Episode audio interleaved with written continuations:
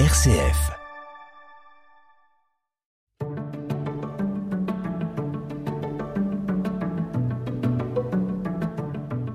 Avez-vous déjà eu le sentiment de ne pas être à la hauteur? Avez-vous tendance à attribuer vos réussites à des facteurs extérieurs plutôt qu'à vos propres compétences, mais vos échecs à vous-même? Bref, à vous sentir illégitime dans votre vie personnelle ou professionnelle. Le syndrome ou phénomène de l'imposteur existe depuis la nuit des temps. Concept forgé en 1978 grâce à un article scientifique publié par les psychologues Pauline Clance et Suzanne Imes, passé quasiment inaperçu à l'époque, il désigne un sentiment d'illégitimité ressenti par certaines personnes dans des situations pourtant de réussite. Il se manifeste par des doutes incessants accompagnés d'une sensation de ne pas mériter ce qui nous arrive. 40 ans plus tard, le concept qu'elles ont introduit n'a pas pris une ride et est même devenu un sujet incontournable pour certains coachs. Quel est ce phénomène qui génère une forme d'insécurité psychologique? Où prend-il sa source? Y sommes-nous tous confrontés à un moment ou à un autre de notre existence? En quoi le syndrome de l'imposteur influe-t-il sur notre bien-être? C'est pour mieux comprendre ce syndrome et découvrir des clés pour le surmonter que je vous reçois aujourd'hui Kevin Chassangre. Merci d'être avec nous sur RCF. Merci. Voyage intérieur, Anne-Laure Drouard-Chanel. Kevin Chassangre, bonjour. Bonjour. Alors, euh, nous sommes en duplex entre Lyon et euh, Carcassonne. Euh, merci d'être avec nous. Vous êtes psychothérapeute, spécialisé dans l'accompagnement des personnes en dépression ou en burn-out notamment. Vous êtes titulaire d'un doctorat en psychopathologie dont la thèse portait sur le syndrome de l'imposteur. Et vous êtes l'auteur du livre Le syndrome de l'imposteur, les clés pour changer d'état d'esprit, paru aux éditions Mardaga. Euh, ça faisait un moment que j'avais ce livre sur euh, sur mon bureau et que je euh, voulais euh, faire une émission sur ce thème-là. Merci beaucoup d'être avec nous. Mais qu'est-ce qui a vous a amené à travailler sur cette thématique? J'aime bien commencer par répondre en disant que c'est un pur hasard, euh, dans la mesure où, euh, bah, au niveau de, du Master 1, chaque étudiant a besoin de trouver un, sujet de recherche. Et j'ai lu un article par hasard, justement, sans, je me souviens très bien de la revue Cerveau et Psycho, qui, euh, justement, de manière vulgarisée, décrivait ce qu'était le syndrome de l'imposteur. Et comme beaucoup de personnes concernées, ben, en lisant les lignes qui le décrivaient, je me suis retrouvé dedans. Euh, j'ai donc proposé ensuite à ma directrice, qui ensuite s'est révélée directrice de thèse, euh, de travailler dessus. Alors qu'est-ce que c'est que ce syndrome de l'imposteur? Alors on parle de syndrome, on parle de phénomène. On est bien d'accord que ce n'est pas une maladie. Hein. Exact, c'est super important effectivement de le pointer. C'est d'ailleurs pour ça qu'au départ on parlait davantage de phénomène que de syndrome, euh, pour vraiment appuyer le fait qu'on n'est pas du tout sur une pathologie. Ok, alors qu'est-ce que c'est ce phénomène? Eh bien, ce phénomène, c'est la conviction, et j'insiste sur ce mot, conviction persistante, en fait, de pas être à la hauteur, de pas être légitime, de pas mériter en fait sa place ou sa situation actuelle, malgré finalement tous les indices extérieurs qui pourraient prouver le contraire, euh, et du fait notamment d'attribuer cette situation à des facteurs essentiellement externes comme la chance, le hasard, euh, le fait qu'il y ait eu une erreur quelque part. Mm. Euh, et ce doute est vraiment persistant jusqu'à donc avoir peur, justement, qu'un jour ou l'autre, on puisse être démasqué par les autres, voire compromettre les autres du fait finalement d'une imposture supposée. Quel est le rapport avec un éventuel manque de confiance en soi? C'est-à-dire parce qu'on peut, quand on n'a pas confiance en soi, on peut justement euh, avoir l'impression euh, que la réussite est due à des choses extérieures. Mais quelle est la différence entre le manque de confiance en soi et le syndrome de l'imposteur? Bah disons que la confiance en soi en tant que telle, on peut douter de comment dire, on peut manquer de confiance sans forcément avoir peur d'être démasqué. Euh, bien sûr, le syndrome de l'imposteur, ça va être lié à une faible confiance en soi, puisque la définition de la confiance en soi, c'est l'image qu'on a de nos capacités. Donc dans le syndrome de l'imposteur, on se sent pas capable de faire. Euh, mais toutes les personnes qui manquent de confiance ont pas nécessairement la peur d'être démasquées, vont pas aller jusqu'à l'impression de tromper justement aussi les mm. autres finalement de, de porter un masque. Donc on a vraiment des critères spécifiques ah, il y en a plein, qui vont distinguer le syndrome de l'imposteur de euh, la confiance, l'estime de soi, du perfectionnisme, de ce genre de notions. Euh, vous dites, euh, on a le syndrome de l'imposteur entraîne un manque de confiance dans ses capacités, c'est-à-dire que la personne qui en souffre a l'impression qu'elle n'est pas capable et pour autant elle réussit. C'est exactement ça. Il y a une espèce de alors vrai cercle vicieux finalement par qu'on va appeler par renforcement négatif et par conditionnement qui fait que malgré les réussites finalement la personne comme elle a comme elle a des difficultés finalement à s'attribuer sa réussite, avec des difficultés à identifier ses talents, ses ressources, bah nécessairement elle va pas se sentir capable de reproduire une activité à l'avenir. Euh, et les principales finalement pensées automatiques qu'on va observer chez les patients qui ont un syndrome de l'imposteur, c'est mais de toute façon je vais jamais y arriver, justement je vais être démasqué. Alors où est-ce que ça prend sa source? D'où ça vient? Euh, ça vient, on va dire que c'est euh, multifactoriel comme beaucoup de choses. Euh, il y a une première source en tout cas qui va se retrouver dans l'environnement familial, bien sûr, puisque c'est à partir de là qu'on va apprendre beaucoup de représentations autour de la réussite, autour de l'échec. et notamment, il y a quatre environnements spécifiques qui sont propices, on va dire, à la construction d'un syndrome de l'imposteur. Alors, quatre environnements propices, c'est pas parce qu'on a eu ces environnements qu'on développe mm. forcément plus tard un syndrome de l'imposteur à l'âge adulte. Mais tous les environnements finalement qui vont être de l'ordre d'un manque de valorisation, puisque ça permet pas effectivement de construire une image réaliste, on va dire, et, positive de soi. À l'inverse, les environnements qui ont sur finalement valorisé, mm. parce que là, l'enfant finalement très vite va se rendre compte que, euh, ben, comme tout être humain finalement, il peut échouer et donc forcément, il va se dire, mais en fait, finalement, est-ce qu'on s'est pas trompé sur moi, justement en me survalorisant? euh, tous les environnements familiaux qui mm, appuient une forte, on va dire, comparaison, alors que ce soit au sein d'une fratrie, que ce soit comparaison entre le domaine familial et le domaine scolaire, euh, et tout ce qui va être ensuite en tant qu'enfant de l'ordre des, des, compétences atypiques. C'est pour ça qu'on retrouve beaucoup le syndrome de l'imposteur euh, de manière, on va dire, fréquente chez les hauts potentiels. Oui, j'allais vous poser cette question. Est-ce que finalement tout le monde peut être touché un jour ou l'autre par ce syndrome, ou est-ce qu'il y a des personnes qui y sont plus sujettes? Vous parliez des les deux, ouais. Hum, vous parliez justement de des personnes au potentiel. Je pense aussi aux personnes hypersensibles. Euh, Voilà, est-ce qu'il y a des personnes qui sont plus euh, euh, à même de développer ce syndrome? On va dire que il y a un syndrome de l'imposteur transitoire qu'on va observer finalement dans le cadre de grandes situations de transition de vie, d'évaluation, de compétition. Euh, et il va y avoir ce syndrome de l'imposteur permanent qui est justement effectivement très vite ressenti par, euh, par ces deux types de populations au potentiel hypersensible, euh, qui elles effectivement vont plus être sensibles, alors pour plein de raisons, notamment en termes de remise en question, on va dire globale, notamment d'elles-mêmes. Euh, qui dit hypersensible dit effectivement plus d'émotions en tant que, enfin, en termes d'anxiété, de honte ou de culpabilité, qui sont les, les trois émotions, on va dire, euh, voire royales du, euh, du syndrome. Euh, donc c'est important de bien distinguer ouais, ce syndrome persistant qu'on va retrouver dans une population spécifique et transitoire, qui va très vite finalement pouvoir être atténué pour un autre type de population. Le, le syndrome transitoire, euh, vous dites il est lié à des événements particuliers? Ouais, ou des contextes particuliers? Événements et contextes particuliers en fait qui sont en lien direct en fait avec une, un changement, une transition en fait de vie puisque qui dit changement et transition finalement ben, la définition du stress, c'est justement qu'il y a un changement ou une contrainte où on a besoin de s'adapter. Donc il y a un stress important dans ces situations qui peut aller jusqu'à une certaine anxiété. Et, et c'est là en fait où on va généralement avoir besoin de prouver en fait qu'on est à la hauteur dans ce type de situation. Et donc pour certaines personnes, effectivement, c'est là qu'il va y avoir cette sensation de non-mérite, de euh, et de peur finalement de ne pas pouvoir y arriver. Mais vous dites euh, la sensation de prouver qu'on est à la hauteur. À qui finalement euh, la personne qui euh, souffre du syndrome de l'imposteur cherche à, prouver euh, qu'elle est à la hauteur? À elle-même, aux autres? Enfin, comment ça se passe concrètement? Eh ben, essentiellement aux autres. Et ce qui est super intéressant, c'est que du coup, en parallèle, les personnes qui ont un syndrome de l'imposteur ont énormément de difficultés à recevoir les compliments et les marques de reconnaissance. Euh, alors, il y a beaucoup de contradictions et de paradoxes hein, dans ce syndrome, mais l'idée, c'est je prouve aux autres et je montre que je suis capable, que je suis compétent, euh, tout en gardant la certitude de ne pas l'être. Et donc forcément, si j'ai des retours, ben, j'ai l'impression finalement de toujours tromper les autres. Euh, donc je continue à ne pas mériter ma situation. Vous insistez beaucoup sur le fait de tromper les autres.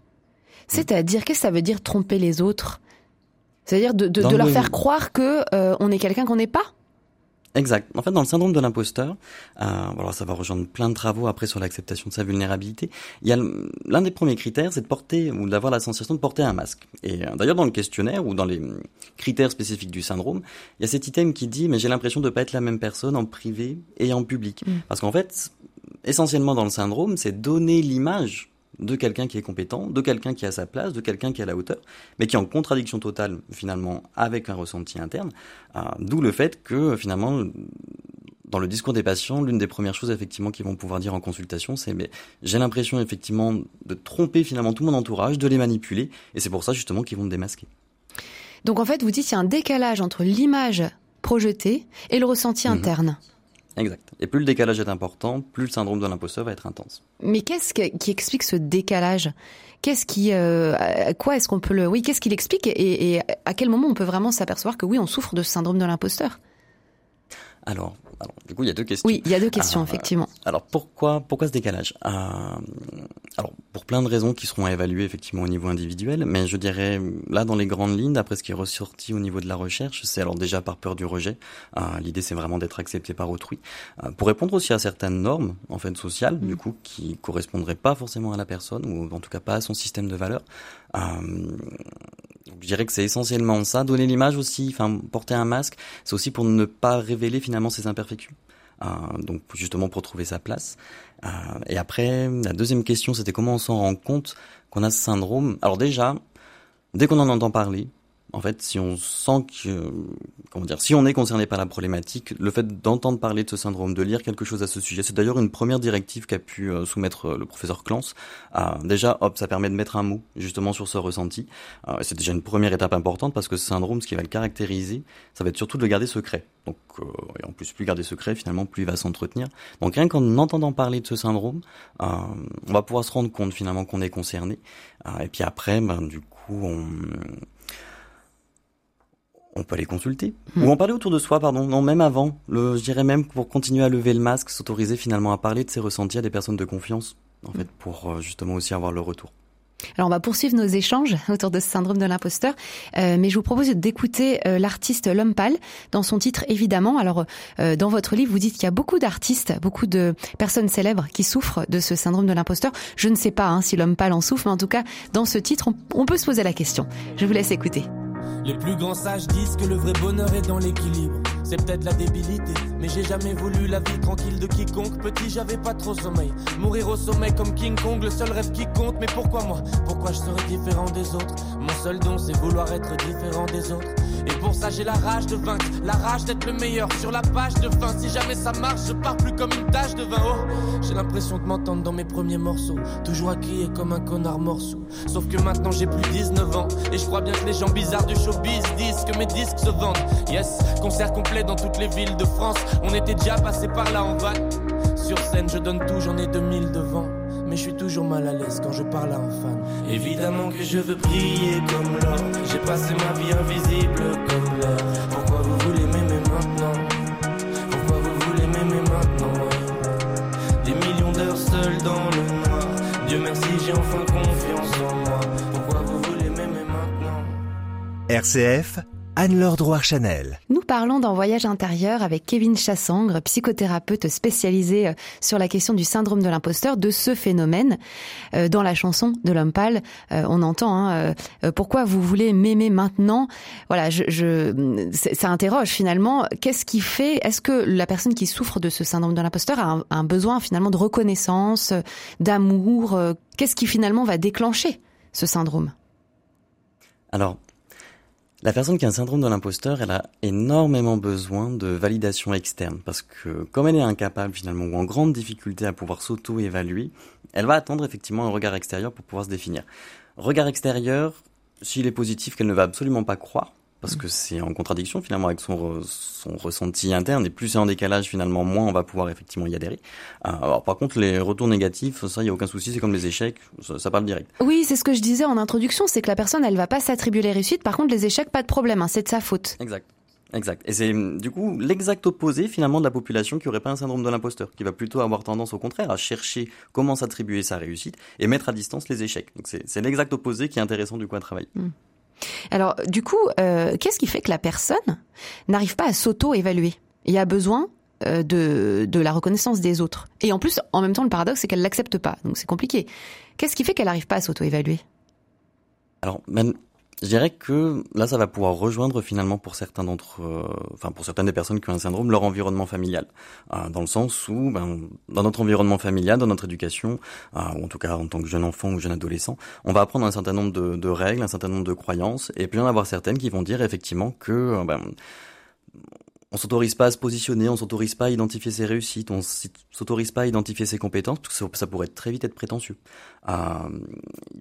Et avec vraiment l'idée de, dans le syndrome, finalement, l'un des noyaux, ça va être le sentiment de pas mériter, euh, le sentiment finalement de, euh, ah, j'essaie de, de, le trouver vraiment, c'est vraiment ça, c'est le sentiment de non mérite. Et finalement, quand on est persuadé de pas mériter, euh, c'est extrêmement compliqué finalement d'avoir un regard, on va dire, objectif, et si c'était objectif bienveillant vis-à-vis de soi-même, justement pour pouvoir euh, s'auto-évoluer avec, évaluer, pardon, euh, en même temps on peut évoluer aussi, s'auto-évaluer avec justesse. En fait, le mot important, c'est avec justesse, surtout. Mm. C'est ça en fait qui est très très très très compliqué vis-à-vis du syndrome de l'imposteur.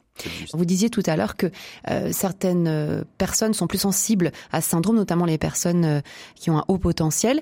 Est-ce qu'on pourrait imaginer que parce que elles font des choses avec facilité et que peut-être elles ne le font pas avec euh, beaucoup d'efforts, peut-être certaines personnes ressentent davantage ce syndrome de l'imposteur parce qu'elles se disent bon en fait c'est facile.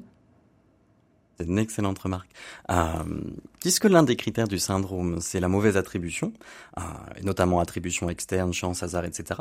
Euh, avec un syndrome de l'imposteur, ça va être hyper facile effectivement de se dire mais là, donc attribution externe encore, la tâche a été facile, j'ai réussi quand même bah, c'est que effectivement, euh, là, le, la pensée automatique, ça va être, mais comme la tâche était facile, je mérite pas. Comme si finalement, là, par mm. mécanisme de conditionnement, il fallait forcément que ce soit difficile pour que ce soit mérité. Euh, mais et pareil, finalement, on, ce serait intéressant de changer le paradigme, puisque d'après les travaux de la psychologie positive, s'il y a facilité quelque part, c'est au contraire qu'on a des talents. Donc L'idée, c'est vraiment après de restructurer tout ça, mais la facilité de la tâche, ouais, c'est, ça va être un autre angle, on va dire, de, d'entrée du mm. syndrome. Qu'est-ce qui a tendance à renforcer ce syndrome de l'imposteur? Le fait de le garder secret déjà. Euh, D'où le fait effectivement d'en parler, c'est très très important. Euh, ensuite, ce qui va le renforcer, c'est de se fixer des objectifs inaccessibles. Il n'y a rien de pire en fait, pour euh, rien de mieux, tout dépend du point de vue, pour se trouver qu'on n'est pas capable que de se fixer des objectifs inatteignables. Euh, et compte tenu du perfectionnisme qu'il y a dans le syndrome de l'imposteur, euh, forcément, à objectif élevé, sans avoir les ressources finalement pour y arriver en tant que tel, là on parlerait vraiment d'atteindre la perfection, nécessairement ça va renvoyer le fait qu'on n'est pas à la hauteur. Mais pourtant la personne parfois elle y arrive quand même. Alors elle y arrive quand même, euh, mais à quel prix en fait? Puisque finalement ces personnes elles vont y arriver malgré en fait ce qu'on va appeler des stratégies d'auto-sabotage. Alors ça c'est un des symptômes, le cycle de l'imposteur, que ce soit la préparation frénétique ou la procrastination. Euh, malgré stratégies d'auto-sabotage, elles y, elles y arrivent. Alors alors à quel prix? Au niveau émotionnel, au niveau énergétique, euh, plein d'éléments comme ça qui en plus, ben voilà, là d'après les principes de la confiance en soi, l'état émotionnel va être essentiellement négatif dans la réalisation, ce qui fait que ça va saper en fait l'image qu'on a de nos capacités. Donc elles y arrivent, mais toujours avec ce cercle vicieux finalement négatif qui va continuer finalement à les dévaloriser. Vous parlez de critères comme euh, le fait de s'auto-saboter. Est-ce qu'il y a d'autres critères qui peuvent nous aider à identifier notre syndrome de l'imposteur? Parce que dans votre livre, vous, écrivez qu'il existe autant de syndrome de l'imposteur que de personnes qui le manifestent. Donc c'est pas voilà une, une réalité, euh, euh, comment on peut dire générale. C'est vraiment spécifique à chaque individu. Donc comment concrètement on peut l'identifier ce syndrome? Alors déjà, ouais, c'est une bonne question. Le, on va partir du principe qu'il y, y, a le syndrome général avec ses trois piliers, l'impression de tromper, la mauvaise attribution et la peur d'être démasqué. Là, ces trois mm. critères sont indissociables justement pour considérer qu'on a un syndrome de l'imposteur. Après, ce qu'il y a de, de chouette, effectivement, c'est qu'il est très hétérogène, puisque en fait, on a cinq symptômes qui vont le caractériser. On a une liste aussi, du coup, alors les cinq symptômes, c'est Clance hein, qui les a identifiés, et on a la liste de Holmes 193 qui a établi 15 critères aussi spécifiques, du coup, pour vraiment pouvoir spécifier le, euh, ce syndrome. Et les symptômes mis en évidence par Clance, c'est donc le dénigrement des compétences, mmh. déjà, direct, euh, je suis pas à la hauteur, je suis pas capable, etc. Euh, la peur de l'échec, puisque l'échec, ce serait prouver justement une incompétence ou une imposture. Euh, il y a la peur de la réussite aussi. Alors c'est hyper intéressant quand les patients ont les deux, peur d'échouer et peur de réussir, donc en termes de stratégie, c'est pas évident. Euh, il y a ce fameux cycle de l'imposteur, on pourra en parler. Et, euh, et, et, et, le dernier, donc dénigrement, peur, nana, besoin vraiment d'être remarquable et ce besoin d'être remarquable peut se généraliser en fait avec des attitudes qu'on va appeler Superman ou Superwoman. L'idée étant de vouloir être parfait ou parfaite dans tous les domaines et chercher à tout contrôler. Euh, mm, ça c'était les, les, symptômes. Bon, la liste des 15, je l'ai pas en tête, mais il y a vraiment l'idée de, euh, par, par, exemple, il y a, il y a certains qui rejoignent là ce qu'on a pu dire, mais dans les critères, il y a voilà l'impression vraiment d'avoir plagié ou de euh, d'avoir euh, triché pour arriver mm. finalement à ses fins, le fait de pas être la même personne, d'avoir le sentiment de pas être la même personne en public et en privé, la difficulté à recevoir des compliments, mm. c'est un critère aussi finalement. Et là, c'est pareil en consultation ou à l'extérieur, très vite Enfin, c'est très facile d'aller voir s'il y a un syndrome de l'imposteur chez une personne qui a du mal à recevoir les compliments. Euh, enfin, en tout cas, je dis tout ça parce que à partir finalement des symptômes, ben, on en a besoin au minimum de deux en fait, pour dire que justement on a un syndrome de l'imposteur. Et la, liste des critères des 15, on en a besoin de 5. Euh, ce qui fait que, ben, en fonction du nombre de symptômes ou de critères, ben, nécessairement, chaque individu peut avoir un syndrome de l'imposteur différent. Et c'est important de bien identifier la façon dont notre syndrome s'exprime pour pouvoir utiliser ensuite les outils thérapeutiques adéquats et qui font le plus sens. Alors je précise aux auditeurs que évidemment si euh, ils souhaitent euh, découvrir plus précisément ces, ces critères et euh, s'auto-diagnostiquer, votre livre euh, est vraiment une aide précieuse hein, pour le faire parce que c'est vraiment un, un, livre qui est conçu pour comme un accompagnateur, si on peut dire comme voilà, c'est un livre très pratique. C'est ce que je voulais dire. donc je vous rappelle, je, hein, je prends le compliment. Ah oui oui tout à fait. Non vraiment je l'ai trouvé très très pratique. je vous propose une petite pause musicale. Nous allons écouter un extrait de la BO du film Demain tout commence avec euh, Omar Sy, donc euh, extrait et euh, musique composée par Rob Simonsen.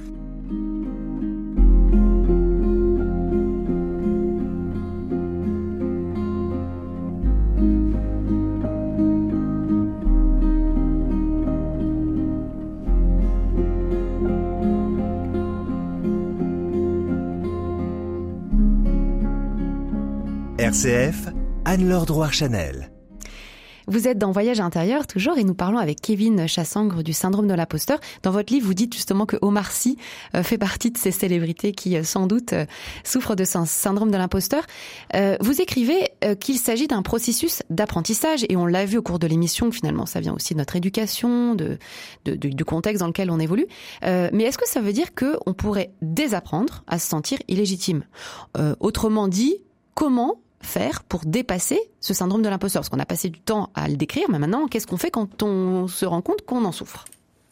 Eh ben, c'est exactement ce que vous avez dit. L'idée, c'est de désapprendre finalement, justement, alors que ce soit en termes de croyances, que ce soit en termes de stratégie comportementale, désapprendre finalement tout ce qu'on a pu faire et qui alimente ce syndrome pour pouvoir justement s'autoriser à faire autrement. Donc désapprendre le fait qu'une réussite est forcément due à des facteurs externes et pouvoir justement trouver sa part, désapprendre le fait qu'un échec c'est une preuve d'incapacité ou d'incompétence et pouvoir le voir finalement comme quelque chose qui nous sert à évoluer et à grandir, euh, désapprendre le fait que la procrastination elle est indispensable ou le travail frénétique.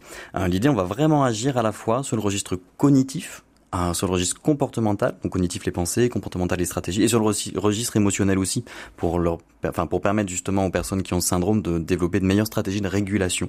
Euh, et donc il y a plein d'axes ou d'angles d'attaque, on va dire, de ce de ce syndrome, euh, qui vont être finalement l'exact opposé de ce qui est mis en place justement avec des sentiments d'imposture. Vous pouvez nous donner quelques exemples d'outils que vous préconisez parce que vous dites aussi euh, que, euh, enfin, vous considérez en tout cas la démarche d'atténuation du syndrome de l'imposteur, c'est comme ça que vous l'appelez. Euh, je trouve intéressant parce que l'idée c'est de dire voilà, on cherche à l'atténuer comme une démarche de guérison d'une blessure physique, mais qui va être, comme vous venez de le dire et l'expliquer, plutôt orientée sur l'axe de la psychologie, l'axe émotionnel. Donc vous proposez finalement des outils dans votre livre en fonction des vécus, des ressentis des personnes. Est-ce qu'il y a quelques exemples euh, d'outils que vous pourriez euh, conseiller à nos auditeurs qui pourraient éventuellement se sentir concernés par ce phénomène? Oui, euh, oui, oui. Et euh, alors, alors avant, je voudrais, puisque vous l'avez appuyé, c'est important, effectivement j'insiste sur le mot atténuation pour rejoindre vraiment les, les travaux de Jung euh, aux États-Unis qui, euh, qui a pu mettre en évidence qu'en fait on s'en débarrasse jamais vraiment de ce syndrome de l'imposteur. Donc on l'atténue, puis même au niveau de, du questionnaire, le score minimum c'est 20, donc on peut pas arriver à zéro. Euh, par contre on apprend à mieux le vivre. On apprend à mieux le vivre en, ben justement, ouais, pour rebondir sur ce que vous disiez, en développant une hygiène émotionnelle et psychologique autant qu'une hygiène physique. Donc ça c'est à partir des travaux de Guy Winch aux États-Unis aussi qui sont sont hyper intéressants, qui part du principe que on, prend tous une douche, on se lave les dents, on se lave les mains, euh, enfin on a tous une hygiène physique on l'a tous appris à le faire. Par contre, sur le registre émotionnel et psychologique, on n'est absolument pas outillé. Et l'idée, effectivement, c'est de pouvoir, euh, ben voilà, si je me coupe, euh, si je me coupe, euh, j'allais dire un morceau du doigt parce que je voudrais pas dire qu'on se coupe le doigt, mais si je me coupe du coup en, en, cuisinant, je vais mettre un pansement et passer sous l'eau. Euh, ben hop, en fait, dans le syndrome de l'imposteur, l'idée c'est ben dès que j'ai un compliment, ok, bon, ben mon nouveau réflexe, finalement, ça va peut-être être de tout simplement dire merci. Rien que ça. Après, on verra effectivement dans les principes de l'affirmation de soi, on, peut approfondir, mais juste d'accuser réception du message. De noter aussi finalement tous les éléments finalement euh, de l'ordre des réussites, tous les éléments positifs euh, qui pourraient justement aussi, ben là ce serait les arguments de la thèse opposée, prouver au contraire qu'on est compétent et qu'on est capable et essayer justement là dans le mécanisme d'attribution ben, de voir, ok, il y a des éléments extérieurs Ça c'est clair, puisqu'on ne peut pas tout contrôler justement dans une situation et pas non plus dans une réussite. Mais pouvoir s'entraîner à identifier aussi les éléments euh, bah, qui nous appartiennent, justement, à partir de la liste des talents qui a, mis, qui a été mise en évidence par euh, l'Institut Gallup, à partir des forces de caractère qui ont été mises en évidence par Seligman, euh, tout ce qui va être de l'ordre aussi des secrets de la réussite, ça c'est Richard St. John, un économiste qui avait pu les mettre en évidence. Donc il y, y, a plein d'éléments finalement pour nous entraîner, d'où le principe de désapprentissage justement, à nous entraîner à voir les choses différemment. Euh, moi j'aime bien aussi l'exercice du continuum. Je, il, il, peut paraître basique, mais euh, il peut utiliser à toutes les sauces. C'est vraiment l'idée, ça c'est chouette parce que tous les patients en ont conscience, mais que entre le blanc et le noir, mm. il y a toute une nuance de couleur, etc., etc. Et vraiment de chercher à le mettre en place concrètement dans le quotidien, parce que parce que vous dites ça à n'importe qui, il le sait qu'entre le blanc et le noir, il y a plein de couleurs, mais bah, c'est la même chose pour euh, réussite et échec, pour euh, approbation, désapprobation, pour perfection et imperfection. Euh, donc l'idée, c'est de pratiquer ce continuum vraiment au quotidien. Ça rejoint un peu le principe de la psychologie positive, vous en parliez tout à l'heure, qui propose de mettre du et en même temps. C'est-à-dire que peut-être que dans le syndrome de l'imposteur, il y a cette tendance à avoir d'abord le verre à moitié vide, entre guillemets, et peut-être de se dire, bon, à côté de ces, de ces ressentis peut-être désagréables, en même temps, il y a d'autres choses positives ou agréables à souligner, c'est ça?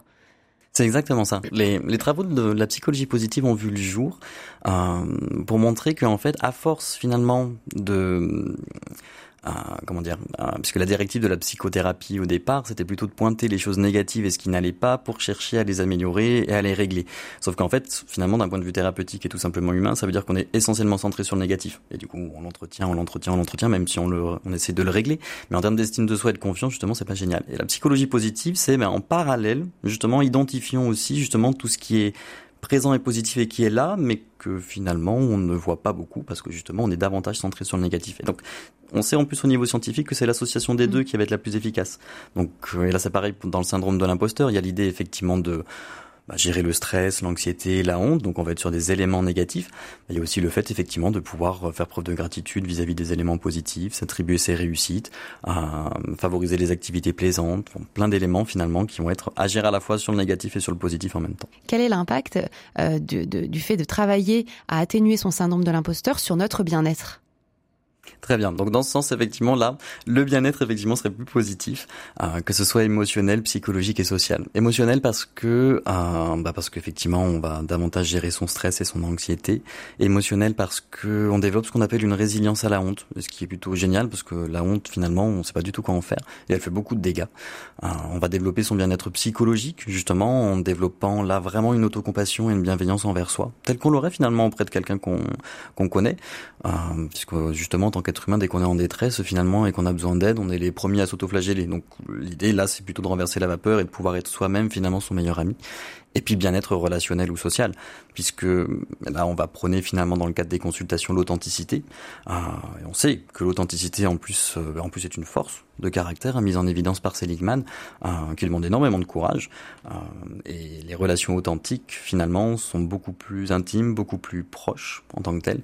Et authenticité après ça va passer par plein de choses, mais donc finalement il y a plein de bénéfices à relativiser ou nuancer son syndrome de l'imposteur.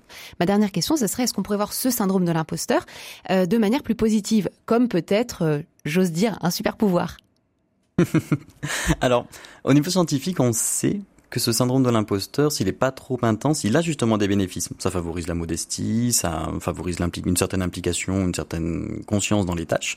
Euh, et l'idée, effectivement, c'est et, et, je sais que c'est pas évident mm, d'un point de vue euh, thérapeutique, mais c'est essayer finalement de pas lutter contre son syndrome, de pas le combattre, mais de danser avec ou de collaborer. Puisqu'en fait, ce syndrome de l'imposteur, s'il s'est construit, c'est qu'il a été utile, en fait, à un moment donné, comme tout ce qu'on a appris. Euh, et donc, l'idée, c'est justement de pas le diaboliser non plus, en fait, et de voir que, ben, malgré tout, comme tout, finalement, il a des avantages et des inconvénients, et dans le cadre de la psychothérapie, puisqu'on peut pas le supprimer, ce syndrome, bah justement, nous, ce qu'on va faire, c'est tirer au maximum avantage de ses bénéfices pour pouvoir diminuer justement ses inconvénients aussi. Un grand merci Kevin Chassangre de nous avoir parlé de ce syndrome de l'imposteur. Nous vous retrouverons la semaine prochaine pour parler de l'acceptation de soi notamment. Et merci à Louis Martin pour la réalisation de cette émission.